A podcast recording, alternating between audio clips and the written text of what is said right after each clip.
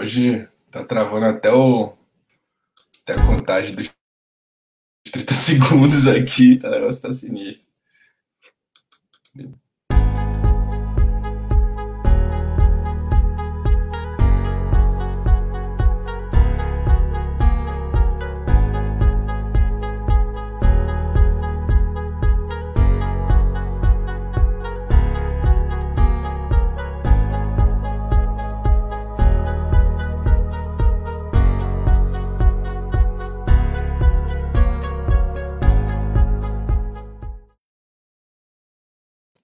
Bom dia a todas e todos.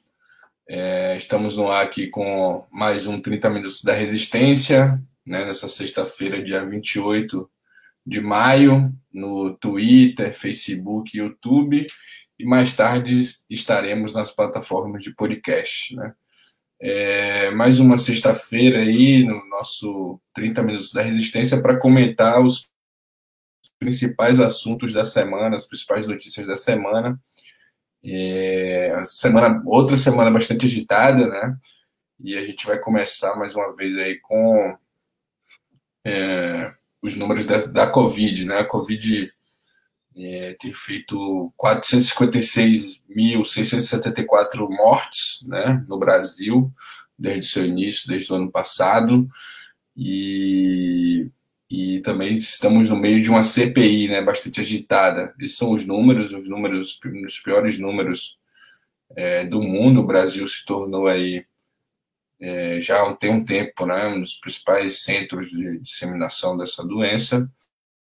E agora é, as notícias que chegam é de novas cepas, né, e, e o Brasil também já tem essas novas cepas, infelizmente. É, esses são os números, né? Os números tristes aí, os números é, bom, boa parte né, por responsabilidade dos governantes, né, do governo federal principalmente, e que inclusive vem é, mantido uma posição né, de contra isolamento social, enfim, contra a ciência negacionista. Né? Até hoje é, se mantém nessa posição. E é, a CPI tem, tem feito, inclusive, é, se vocês viram ontem, mas Renan Calheiro chamou o Pazuello de maluco e delinquente, né? No final da. No final, é sério. No final da. Porque Pazuello foi reconvocado, inclusive. Né, é, na quarta-feira teve uma sessão da CPI que definiu é, as, a, os encaminhamentos né, da, da CPI, tanto reconvocação como convocação de novas é, de novos depoimentos. E aí eu acho que a, a notícia, né, para resumir, porque não dá tempo da gente botar todas as notícias aqui, da, da CPI, da Covid, é, acho que o que a, a, notícia que bomba essa semana é essa, né? Covas disse que, notícia da CNN, Covas disse que, que fala de Bolsonaro travou compra da Coronavac e contradiz Pazuello. É, teve momentos também marcantes, né? Teve a capitã Cloroquina, defendendo a cloroquina, obviamente, na CPI, e contra a ciência também, né? Ela, ela é da, do Ministério da, da Saúde, secretária do Ministério da Saúde, e, e o Dimas Covas também é o, o, é o diretor do Butantan. Acho que foi um depoimento bem rico, acho que o, o do Dimas Covas. E teve é, senador também, enfim, espalhando fake news em plena CPI, né? Que foi o, o Girão, enfim, a tropa de choque bolsonarista, é, inclusive tentando deslegitimar a Coronavac, né? Dizendo que. É, perguntando ao, ao Dimas Covas sobre se tinha fetos de, de, de bebês na, na, na Coronavac, né? Então, esse é o absurdo que a gente está vivendo né, um absurdo triste, porque cada dia mais morre mais gente e pessoas próximas, né, não tem como chegar a 400 e 456 mil mortes. E mais pessoas próximas a nós estão morrendo, enfim, todo mundo está sentindo isso. E isso coloca também um, uma coisa que a gente vai falar aqui da, da manifestação, das manifestações de amanhã, e e, e também a insatisfação com o governo Bolsonaro, né? Com, é, os comentários aí do Camazão e da, da Juliana aqui, enquanto eu vou botando as outras matérias aqui no ar. Bom dia, Caio. Bom dia, Juliana. Tudo bem? É, bom, gente, acho que o Caio trouxe os principais elementos sobre a CPI da Covid nessa semana.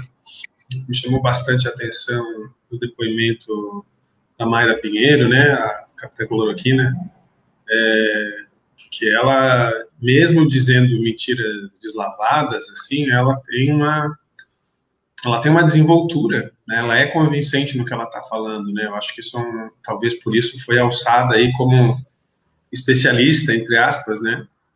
É, defendendo o tratamento precoce, né? Inclusive, uma passagem do depoimento dela que ela fala de um estudo no Amazonas onde teriam morrido 26 pessoas, né?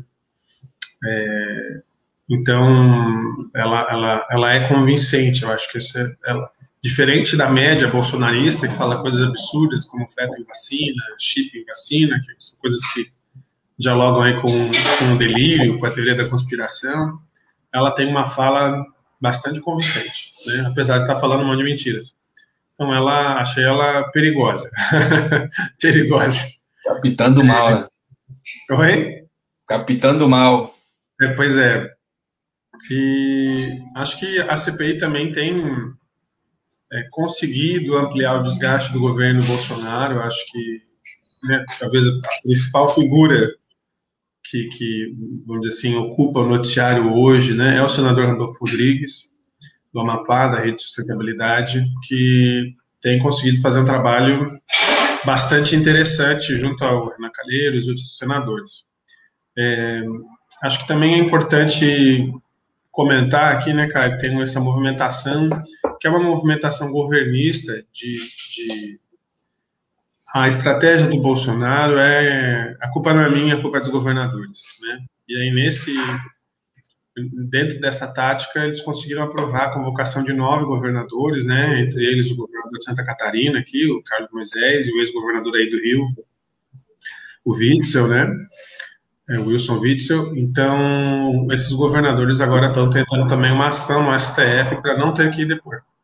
Né? Então, acho que o único governador que não foi convocado, mas falou na, nas redes sociais, pode me chamar na CPI que eu vou, é o João Dória, né? Estava respondendo, inclusive, o Eduardo Bolsonaro no Twitter, assim, essas briguinhas de Twitter, assim, que, que agora fazem parte da política também.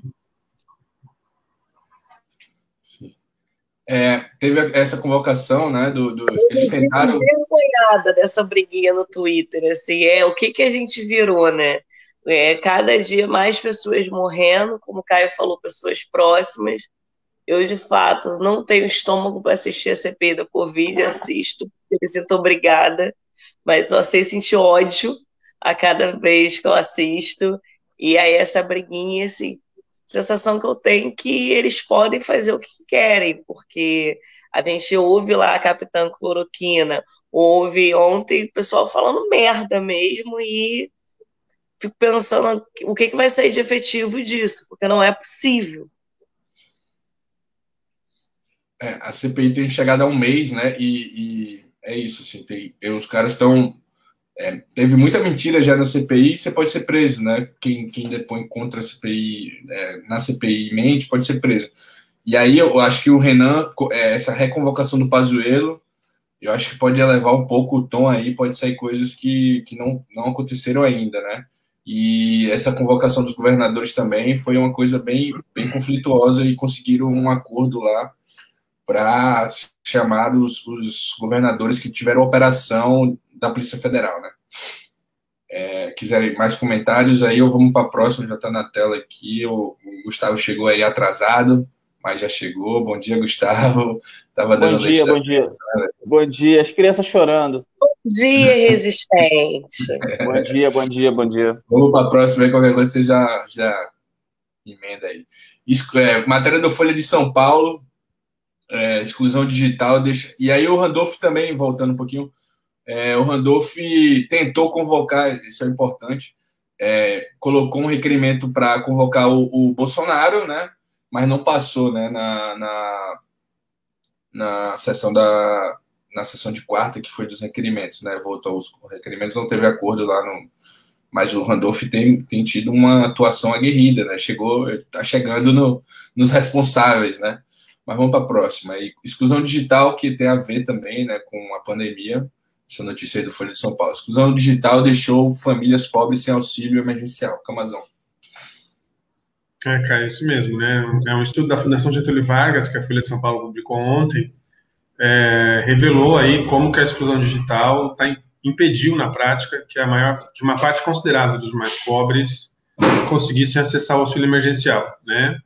Então, pelos dados dessa pesquisa, 20% dos entrevistados das classes D e E, eles tentaram não conseguiram o auxílio porque eles não tinham telefones celulares, por exemplo. Outros 22% disseram que não conseguiram porque tinham problemas na internet, ou tinham internet ruim, ou nem tinha internet. E 28% disseram que não conseguiam ou não sabiam usar o aplicativo, né? Então, é, um, é uma informação importante, porque mesmo tendo beneficiado muita gente, o auxílio emergencial ele ainda não chegou, né, em muitas famílias pobres é, ou da extrema pobreza que realmente precisavam desse auxílio, né? É, a reportagem até vai citar alguns casos de pessoas que estão em situação de rua e que aí fala de um cidadão que acabava usando um celular, ele, ele vive numa praça, daí ele usa o celular de um vizinho, ele faz uns bicos por ali, então ele mora na rua, mas está conseguindo acessar porque alguém emprestou o celular, né? Então, é um dado bastante grave, né? Claro que a gente está numa pandemia e a Caixa optou por não fazer o, um atendimento presencial justamente por conta disso, mas o dado é, é, é, grave, né? Um em cada quatro brasileiros não tem acesso à internet, não usa internet nenhum, em nenhum espaço do trabalho, em casa, nada. É, e eles são especialmente os mais pobres e também parte da população rural, né? Então, é um dado que reforça aí o tamanho da crise que a gente vive e a falta de acesso à tecnologia ou até de conhecimento de como usar, né?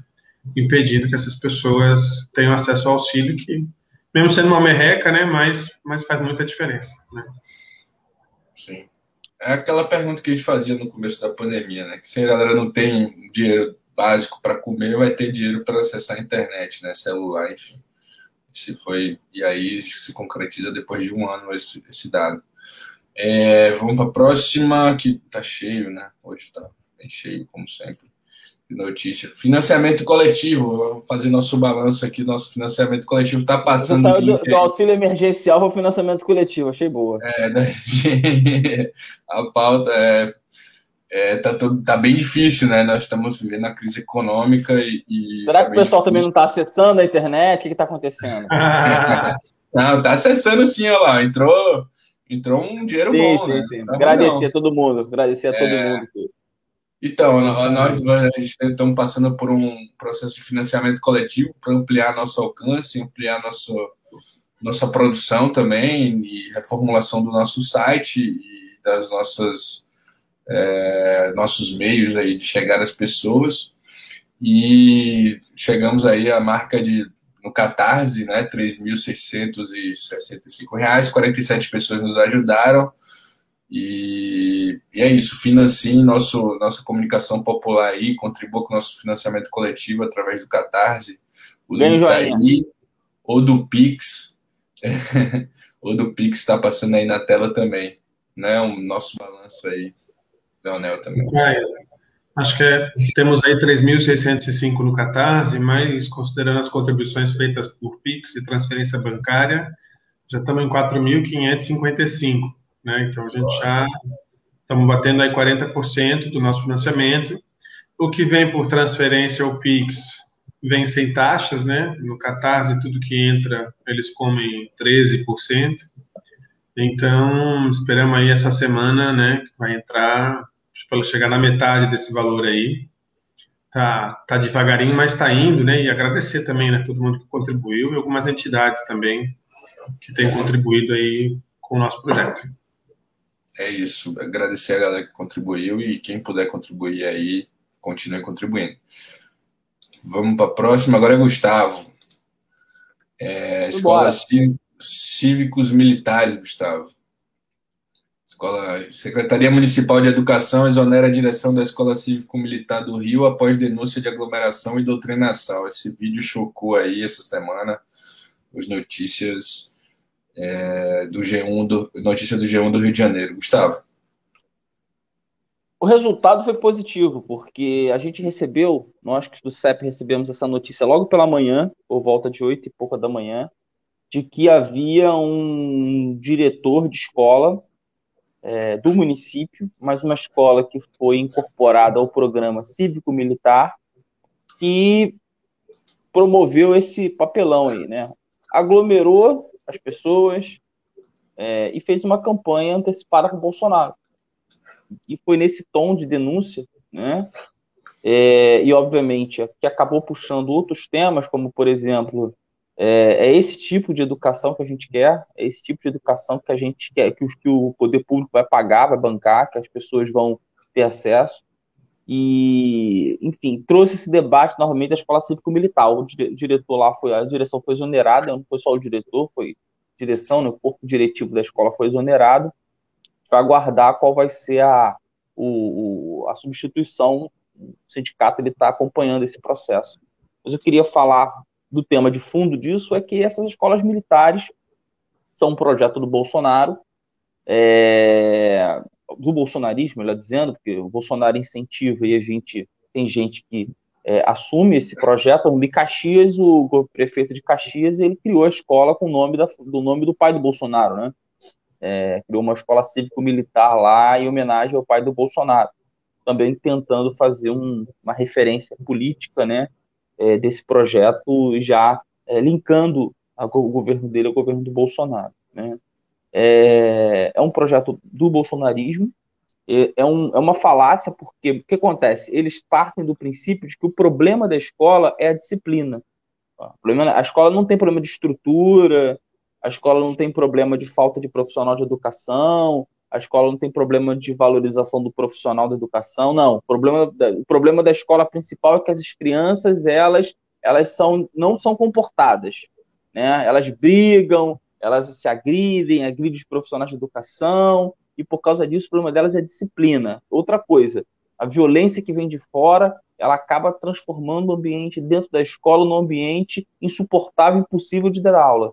Então, vamos dar disciplina para eles, vamos marchar, vamos botar eles em ordem unida, vamos botar eles certinho, vamos é, dar rigor no, no, uniforme, né? É como a gente acabou de falar, né? as crianças não têm, às vezes, comer em casa, mas tem que estar tá com o uniforme, né? Tem que cobrar isso delas, isso é central, né?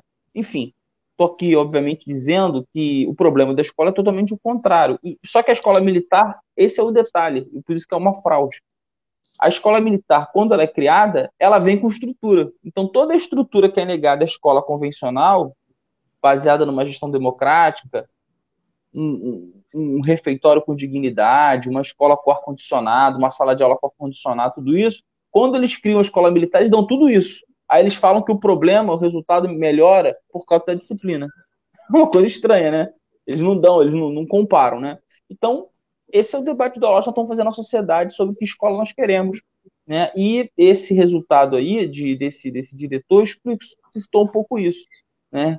Esse é, parece, parecia uma escola que a gente deixou há 30, 40 anos atrás, talvez. Né? Que a gente. do passado. Né? Então, o resultado foi positivo. É, enfim, agora a gente tem que ficar na cola das outras escolas militares. Pode estar acontecendo isso, e deve estar acontecendo isso nas outras escolas militares. Né? E, Juliana, eles diziam que era a esquerda que aparelhava ideologicamente as escolas, né? Estamos vendo aí que. É a gente assim, né? que doutrinava a UNO. Imagina aí, né? Se, Se a é, gente querendo... doutrinasse de fato, eles não estariam mais no poder. É. Então, o Guilherme Luiz mandou um bom dia aí, o Caio Costa mandou compartilhe com o Juliana a sensação de não saber o que, é, de, o que de produtivos poderá sair dessa CPI. É, queremos agradecer os comentários aí, continue comentando, compartilhando nosso link. Ódio e... produtivo já saiu o nosso ódio. Acho que, inclusive, para sábado, é, o ódio nos move após assistir é, esse show de horrores. Circo de horrores, né? Mas é isso. Eu acho que a CPI tem, É, os memes também são produtivos, o cara pode estar colocando aí no Twitter que os memes são produtivos. Eu também acho. Só por causa do Adnet que eu vejo a, a, CPI, tá? Só por causa daquele, daquele o Adnet narrando o Galvão Bueno. Adnet narrando. Lutando o Galvão Olha, Bueno. É, é, é, bom também. Mas eu acho que tem contribuído aí, né? A rejeição, essa notícia aí, volta, é, acho que responde um pouco é, essa pergunta aí, né? A rejeição do governo Bolsonaro volta a recorde de 59% e aprovação de 35%. Pesquisa feita durante a CP da Covid recua a proporção dos indiferentes. 28% aprovam o trabalho do presidente. Quem, quem quer começar aí nesses comentários do, do, da pesquisa? Eu gostei dessa pesquisa, hein? é, Caio, a pesquisa, ela na verdade mostra um. Nas últimas, nas últimas três pesquisas, né, o Bolsonaro havia atingido 59, depois caiu e agora voltou a 59, né? É, acho que ela mostra, na verdade, que a rejeição está batendo um recorde. A gente tem que se perguntar se essa rejeição recorde é só um recorde ou se é um teto, né? Cerca de 60% da população rejeitando o governo Bolsonaro, mas também é um dado pouco, pouco que repercutiu pouco ainda no, nas redes sociais, que também faz parte dessa pesquisa, é, é que o apoio ao impeachment do Bolsonaro bateu recorde e aí cresceu consideravelmente, cresceu mais de 10 pontos, né? Então, em fevereiro, Bolsonaro, os que apoiavam o impeachment do Bolsonaro eram 47% e agora são 57%. Mais ou menos no mesmo índice da rejeição, se você considerar a margem de erro. Então, cresce o apoio ao impeachment do presidente Bolsonaro, porque por mais que muitas pessoas considerassem o governo ruim, é, nem sempre eram favoráveis ao impeachment, né? Uma coisa é você achar um governo ruim, outra coisa é você falar, né? enxergar que ele precisa ser interrompido. Então, acho que isso com certeza também dá mais fôlego aí para os protestos de amanhã é, e para o movimento que, enfim, que tenta responsabilizar o presidente da República, né, é, pelos seus incontáveis crimes de responsabilidade, né. Então, não saberia nem dizer quantos são, né, porque tem, é, é quase semanal, né. então, né, é, a, e a CPI tem trazido muitos elementos, né. Então, acho que estão se criando condições, né? Tem, tem, temos que verificar ainda se politicamente vai ter força dentro do Congresso Nacional, né? Impeachment sempre é um julgamento jurídico, mas também político, né? Às vezes um se sobrepõe ao outro. Então, acho que é um dado bem interessante dessa pesquisa é o apoio ao impeachment. Gustavo, Juliana. O é, falaria que a pesquisa, como o Leonel, a pesquisa ela expressou um, um cenário né, que já vem se repetindo. Né? Acho que o Bolsonaro mantém uma posição mais ou menos fixa, muito, né, uma, um grupo ainda bastante fiel, apesar de tudo. E também tem uma raciocínio que nós temos que fazer. Se até agora a galera não desistiu do Bolsonaro, a tendência é que essa galera vá até a eleição com o Bolsonaro. Tá? Bolsonaro já deu todas as provas de. Né, eu não realmente o, o, o que falta se deslocar do Bolsonaro não são setores Aqueles 30% do vagabundo. Né? Exatamente. O que falta, o que pode se deslocar do Bolsonaro, o que pode mudar o jogo, é um setor da burguesia que pode se deslocar e levar, né, até pelo seu peso financeiro, pelo seu peso político, né? Mas vai ser, já vai ser um problema, porque pessoa que, por exemplo, imagina um parente seu nesse exato momento tá defendendo o Bolsonaro no Zap. Exato. Agora, de manhã, ele acordou, de, ele acordou defendendo o Bolsonaro pelo Zap. Ele está fazendo isso desde 2018. Você acha que ele em 2022 não vai votar no Bolsonaro? Difícil. Mas vamos pensar que pode ser que aconteça. Então, eu queria fazer esse primeiro ponto. Então, quer dizer que ele tem um setor.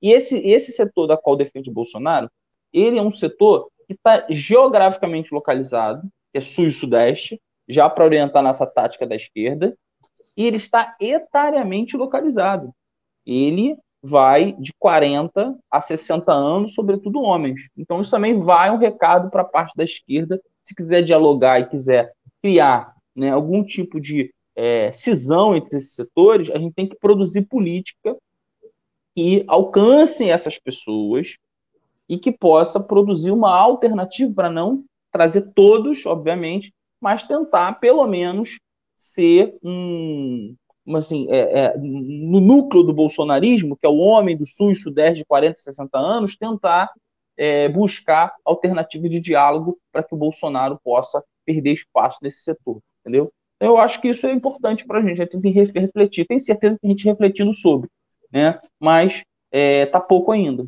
é isso. Esse perfil que o Gustavo traçou aí do tiozão do, do, do churrasco, os caras estão, mesmo sem carne, ainda estão com o Bolsonaro, viu? Sim, sim, sim. Né, Juliano? O tiozão do, do churrasco aí. Vamos, vai, vai comentar a pesquisa, Ju? Vamos para a próxima. Tá, o seu microfone está fechado, Ju. O microfone está fechado. Ele segue a todo vapor, ele se reúne com o churrasco sem carne para continuar defendendo o mito, gente. É, não, não, não, sei qual é a estratégia, não, viu, Gustavo, para atrair essa galera, porque mesmo sem carne. Olha, eu tô numa estratégia diferente da do Gustavo, cara. Vamos pegar a mulherada que está indignada, que ainda não tinha visto essa alternativa na esquerda e movimentar, porque esse, esse pessoal aí acho que vai ser mais difícil chegar. É, é, Estratégias complementares. É. Vamos, vamos para a próxima. É, falhas do reconhecimento, a gente está hackeando a Folha aqui, a, a, matéria boa da Folha, mas com PayPal a gente hackeia do mesmo jeito. Falhas de reconhecimento alimentam máquina de prisão injusta de negros e pobres no Brasil. Levantamento inédito da Folha analisa os casos inocentes encarcerados. Né? É, essa matéria é bem boa, estava lendo essa, essa matéria. É, enfim, tem várias questões aí sobre reconhecimento, inclusive é, agora é, tem até é, câmera, enfim, é, software que, que faz esse reconhecimento aí da rua, e mesmo assim continua esses, esses índices aí de, de, de prisões injustas no Brasil por reconhecimento, né? Não só pela tecnologia, em outros países mais pela tecnologia, e no Brasil sempre foi assim, né, Leonel?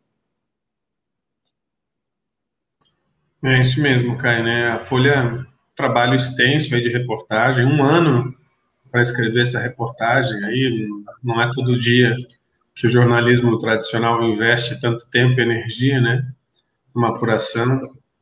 É, e a reportagem traz três principais falhas aí que levam pessoas inocentes a serem presas, né, no Brasil. É, seriam os procedimentos de reconhecimento, né, na maioria dos casos feitos nas palavras da Folha aqui, né, ao arrepio da lei, né, existe um procedimento de reconhecimento de suspeitos que muitas vezes não é cumprido, o policial manda foto para a vítima pelo WhatsApp, se o suspeito é negro, colocam cinco pessoas, quatro brancas e uma negra, para a pessoa fazer o reconhecimento, enfim, uma série de elementos nesse sentido. É, pessoas presas no lugar de outras, né, por erro de identificação e também prisões baseadas só na palavra dos policiais, né? Sem, sem investigação. Não, o policial não foi esse aqui acabou e está preso. E aí, além de fazer esse levantamento mais estatístico, a Folha conta 100 histórias, né? De 100 presos que ficaram, às vezes, mais de 20 anos e não eram culpados, né? E, e muitas vezes foram liberados após, após cumprirem a pena ou após o reconhecimento de que a prisão havia sido injusta e não tem nenhum pedido formal de desculpas do Estado, né? Não tem nada. Então, é uma situação assim da barbárie mesmo, né? A barbárie do sistema carcerário brasileiro. Ju, quer comentar? Na verdade, eu tô estava esperando um momento para poder entrar nesse assunto e acho que agora cabe. Queria aproveitar essa manhã para a gente se solidarizar a vereadora do Rio de Janeiro, Tainá de Paula, que ontem, após um dia extenso de trabalho, foi abordada pela polícia de modo truculento, e aí o questionamento que ela faz na postagem dela, acho que tem perpassa muito o que o Leonel acabou de falar, quando ela coloca o grande choque da polícia não estar tá preparada para poder ver pessoas pretas no carro blindado. E aí, isso porque era Tainá, se não fosse, a gente não sabe qual seria o desfecho, né? Que é algo muito comum, o que a gente tem visto não só no Rio de Janeiro, mas no Brasil de modo geral, né? Esse despreparo da polícia em lidar com a sociedade na formação que ela tem.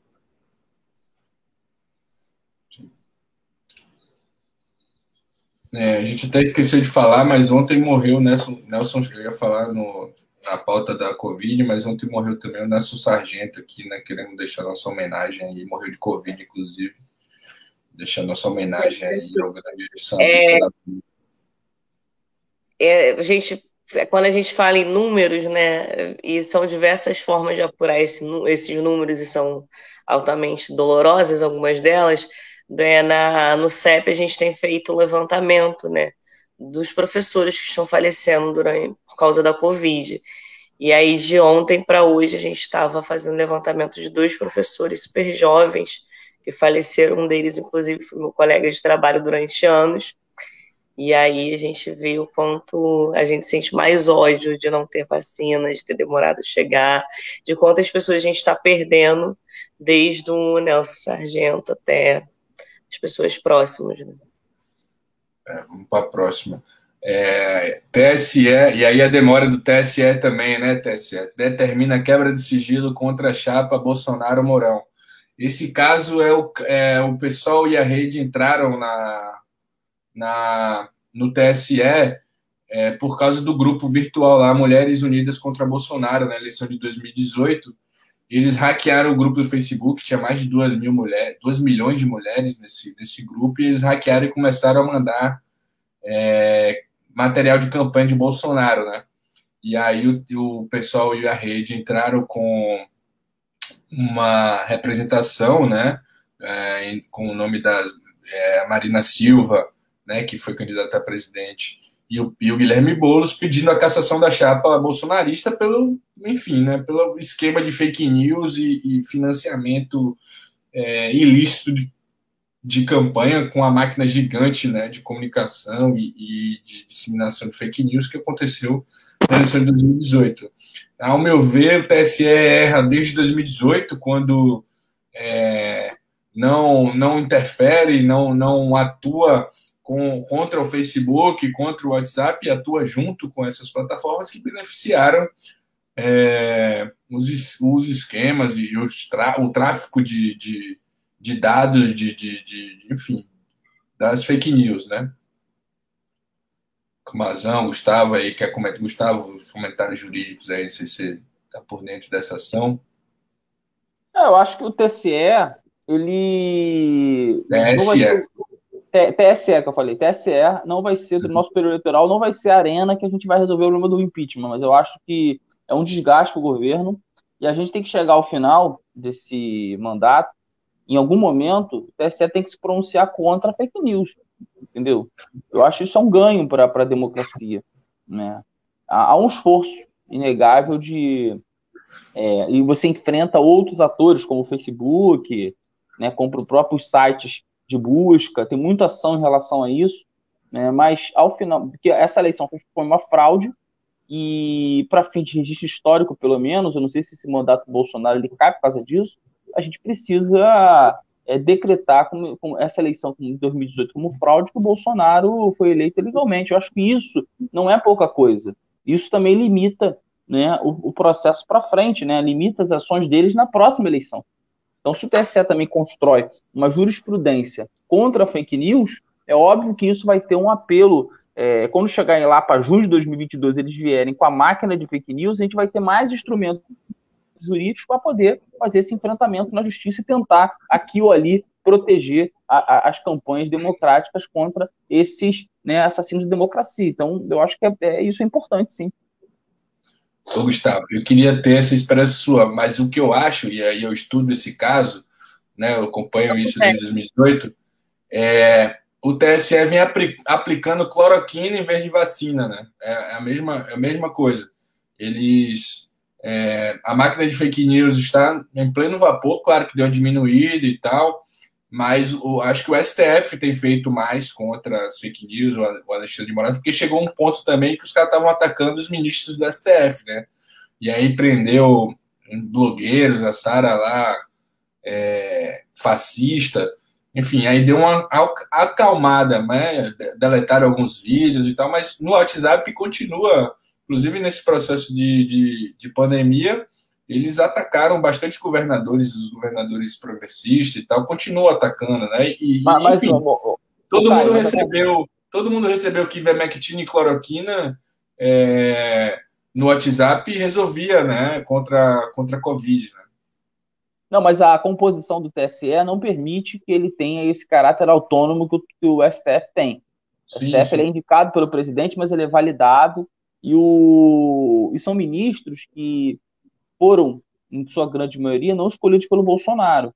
É, eu acho que o TSE ele tem mais dificuldade. Já foram ministros escolhidos pelo Temer, é, enfim, eles têm mais fragilidade é, quando são indicados. Claro que a composição, parte da composição do TSE é dos ministros do Supremo Tribunal Federal, inclusive a presidência do Supremo Tribunal Federal, mas eu sinto mais fragilidade, eles ficam menos tempo, é, enfim.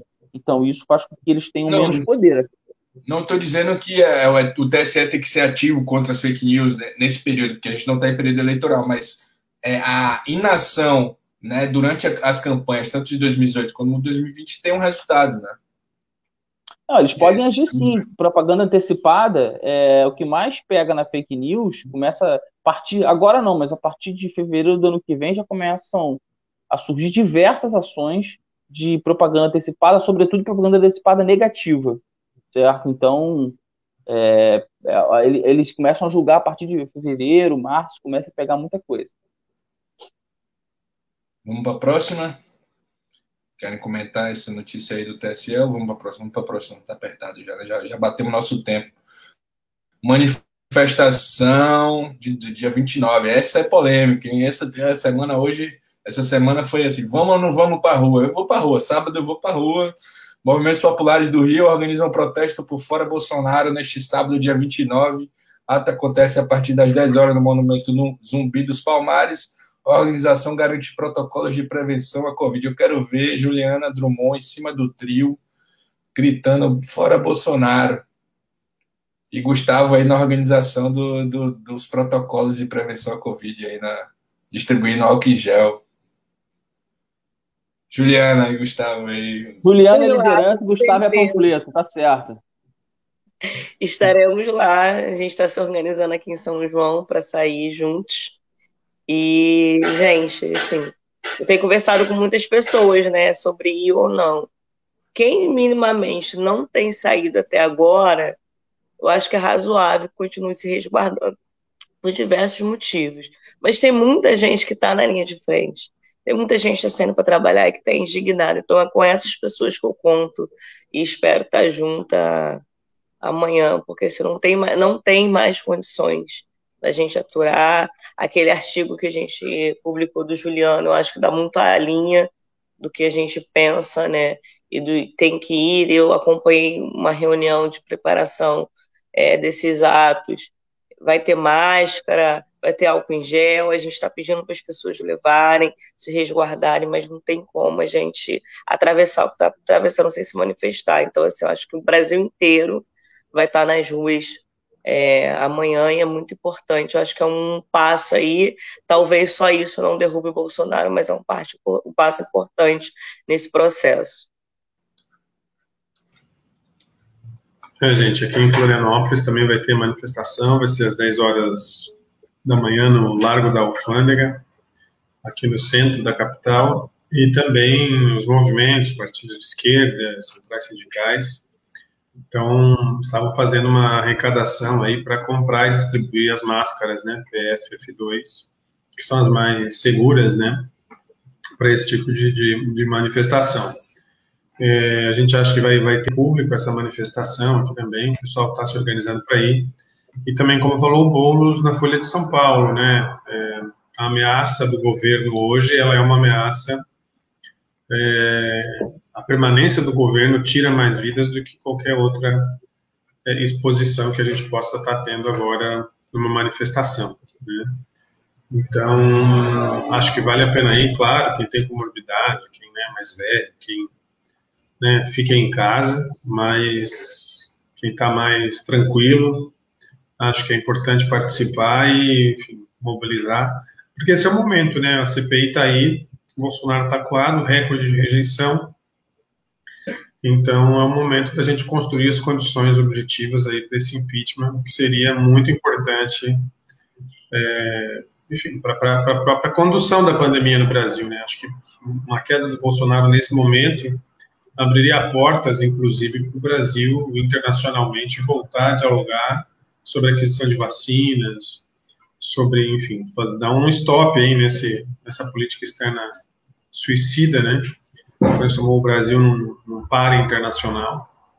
Então, acho que é importante, e seria importante se isso acontecesse, né? Claro, Bolsonaro ainda tem bastante margem de apoio, Temer não sofreu impeachment com 3% de aprovação, né? O Bolsonaro tem 10 vezes mais que isso. Mas é, é importante aí construir as possibilidades disso acontecer o quanto antes. E, e ir para a rua faz parte disso. Gustavo?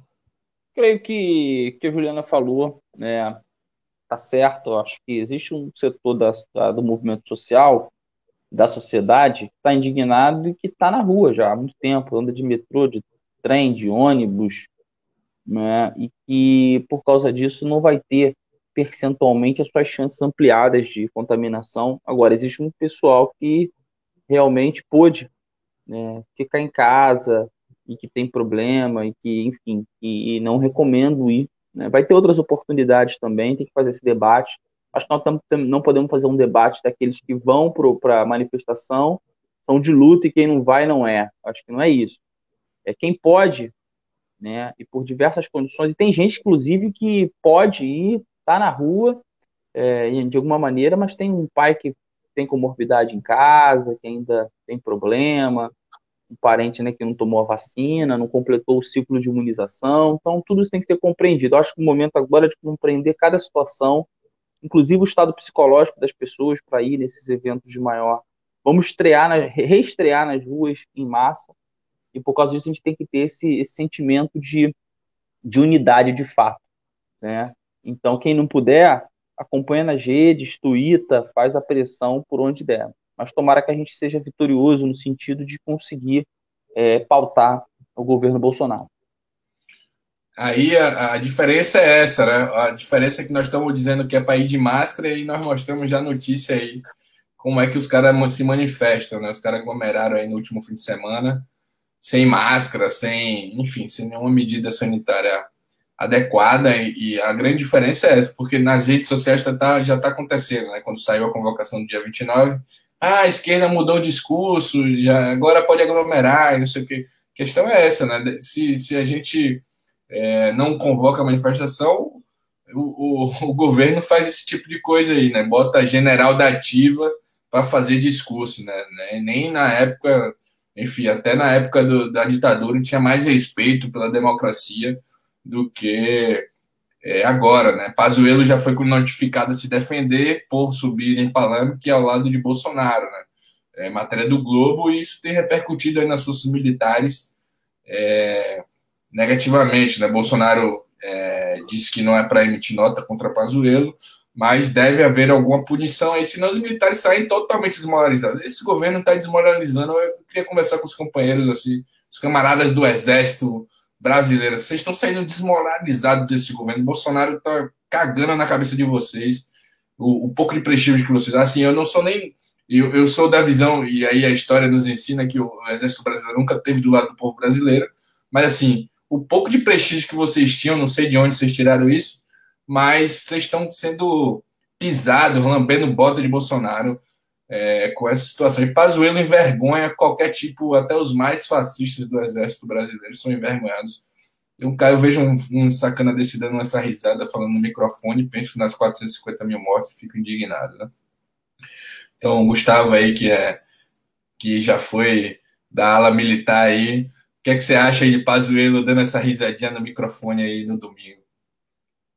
Rapaz, eu fui o baixo escalão, rapaz. Os caras sempre oprimiram. É verdade, as forças militares, elas são, em sua maioria, oprimidas dentro do exército, da marinha, da aeronáutica, são os praças, né? Que, não, que ganham um salário micharia, é, ralam a beça, entendeu? E que não e estão prejudicados. Você sabe que parte da minha família é militar, eles cortaram é, os auxílios de um montão de gente que era dependente de militar nos, nos, nos, nos, nos hospitais militares em plena pandemia então, até eles estão sofrendo né, com esse processo. Enquanto o Bolsonaro aumentou o salário dele e dos seus ministros. Eu acho que é isso. Acho que falou bem. O, o a, as Forças Armadas vão ter um problema né, é, que está ficando irremediável.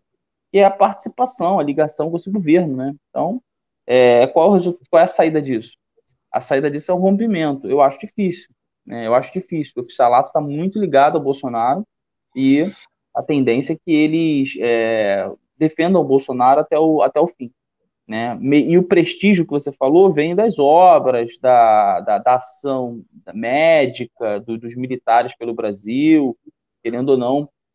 Não sei se vocês sabem, por exemplo, é, os quartéis eles, eles apadrinham escolas, eles pintam escolas, ele tem, aí tem, você gera um prestígio, só que isso não vai ser suficiente. Vocês querem comentar aí sobre a manifestação de Bolsonaro e Pazuello no Rio de Janeiro e os motoqueiros do fascismo? Agora eu vou ficar com. Essa galera, toda vez que eu já vejo essa galera de motoqueiro de rua, assim, na, na, na, na estrada, eu já vou ficar agora já. Ah, eu sempre achei, velho. Eu sempre achei essa galera dos motoqueiros aí bem fascista. Mas vamos. Nem todos, nem todos, mas é. Pegou mal, né? Aquele negócio da camisa do Brasil, a gente fica já assim, pô, não dá mais, né, gente?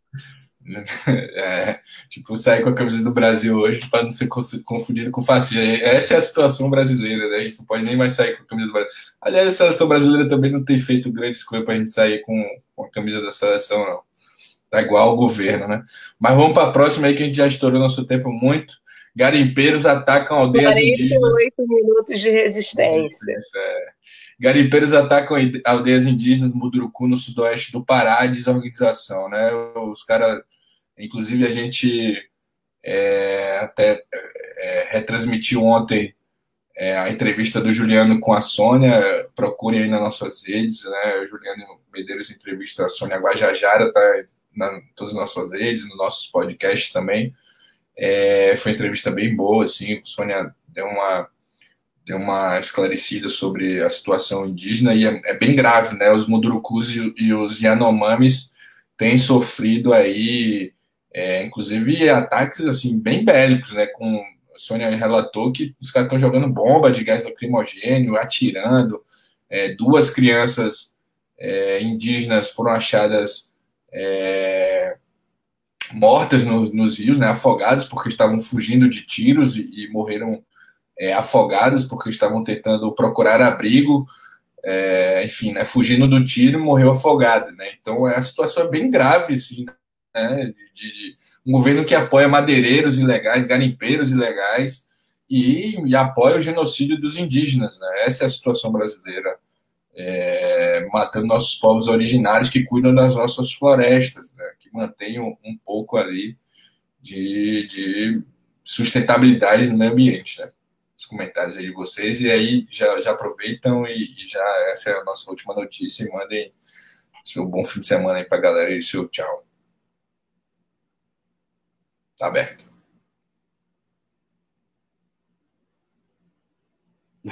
Leonel, vai?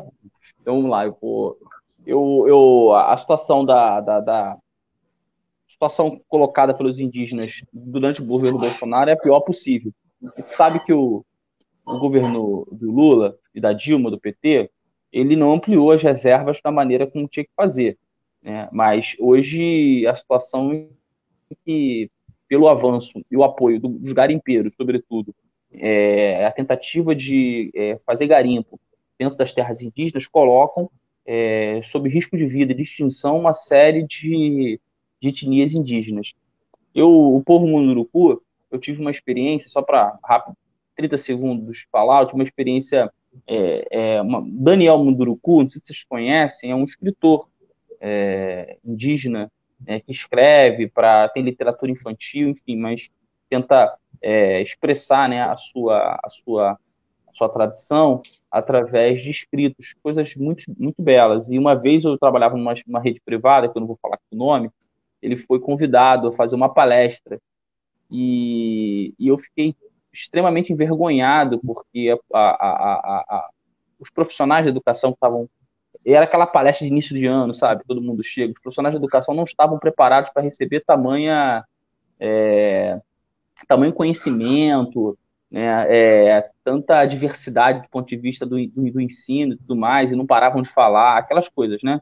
Não paravam de falar, riam e tudo, brincavam e tudo mais, a ponto do, do, do lá do diretor da escola teve que fazer um pedir um, um break lá, porque, gente, o que, tá vendo? O cara tá aqui, um dos maiores escritores brasileiros, reconhecidos internacionalmente, ele explicou o que, que era o povo munduruku, isso tem um pouco mais de 10 anos, isso, né? Então, isso me marcou muito, eu nunca mais esqueci dessa história do, dos mundurucus, entendeu? E, por causa disso, eu me, me sinto mais solidário ainda e me coloco mais à disposição a defender né, o legado desse, desse, desse povo e a gente está cumprindo um papel, a partir do nosso tamanho aqui, que é do Voz da Resistência, de denunciar a ação dos madeireiros e a morte, né, o assassinato a, aos, aos olhos vistos dessas crianças e desse, de, desse povo tão importante para o Brasil. Juliana Camazão.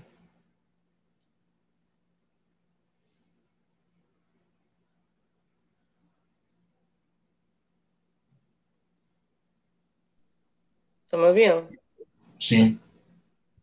É, gente, essa semana eu estava conversando com a companheira, né, que é indígena, e a gente estava falando exatamente sobre o que o Gustavo tem falado, né?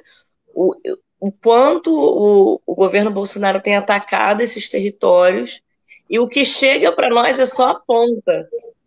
O que a mídia é, traz, o que a gente vê, até a gente que está nessa mídia alternativa, é muito a ponta, porque esses ataques têm sido diários e já tem mais aí, que a gente está desde 2000, do início de 2019, é, vivendo constantemente esses ataques. Né? E aí, o que é uma contradição, quantas vezes a gente vê na televisão em relação à vacinação do povo indígena, como se fosse algo, é, estamos protegendo os povos originários, quando na verdade os ataques não pararam durante a pandemia. É isso. Vamos ficando por aqui, Leonel. Vai... Ah, eu só queria falar, é, dar uma rápida informação. Aqui no Rio, a gente vem desde o começo do ano brigando contra passar, o aumento da passagem de trem. E hoje teve um incêndio no trem da Supervia, no ramal Belfor Roxo, é, que faz ali sentido Jacarezinho, na altura de Del Castilho, e nem foi, foi um, incidente horrível mesmo, vocês ficaram preocupadas, eu ainda não, não achei é, na área de vítimas, mas as pessoas falando que ficaram com muito medo, que faltava orientação, que ninguém tinha é, condições de orientar, não tinha funcionário.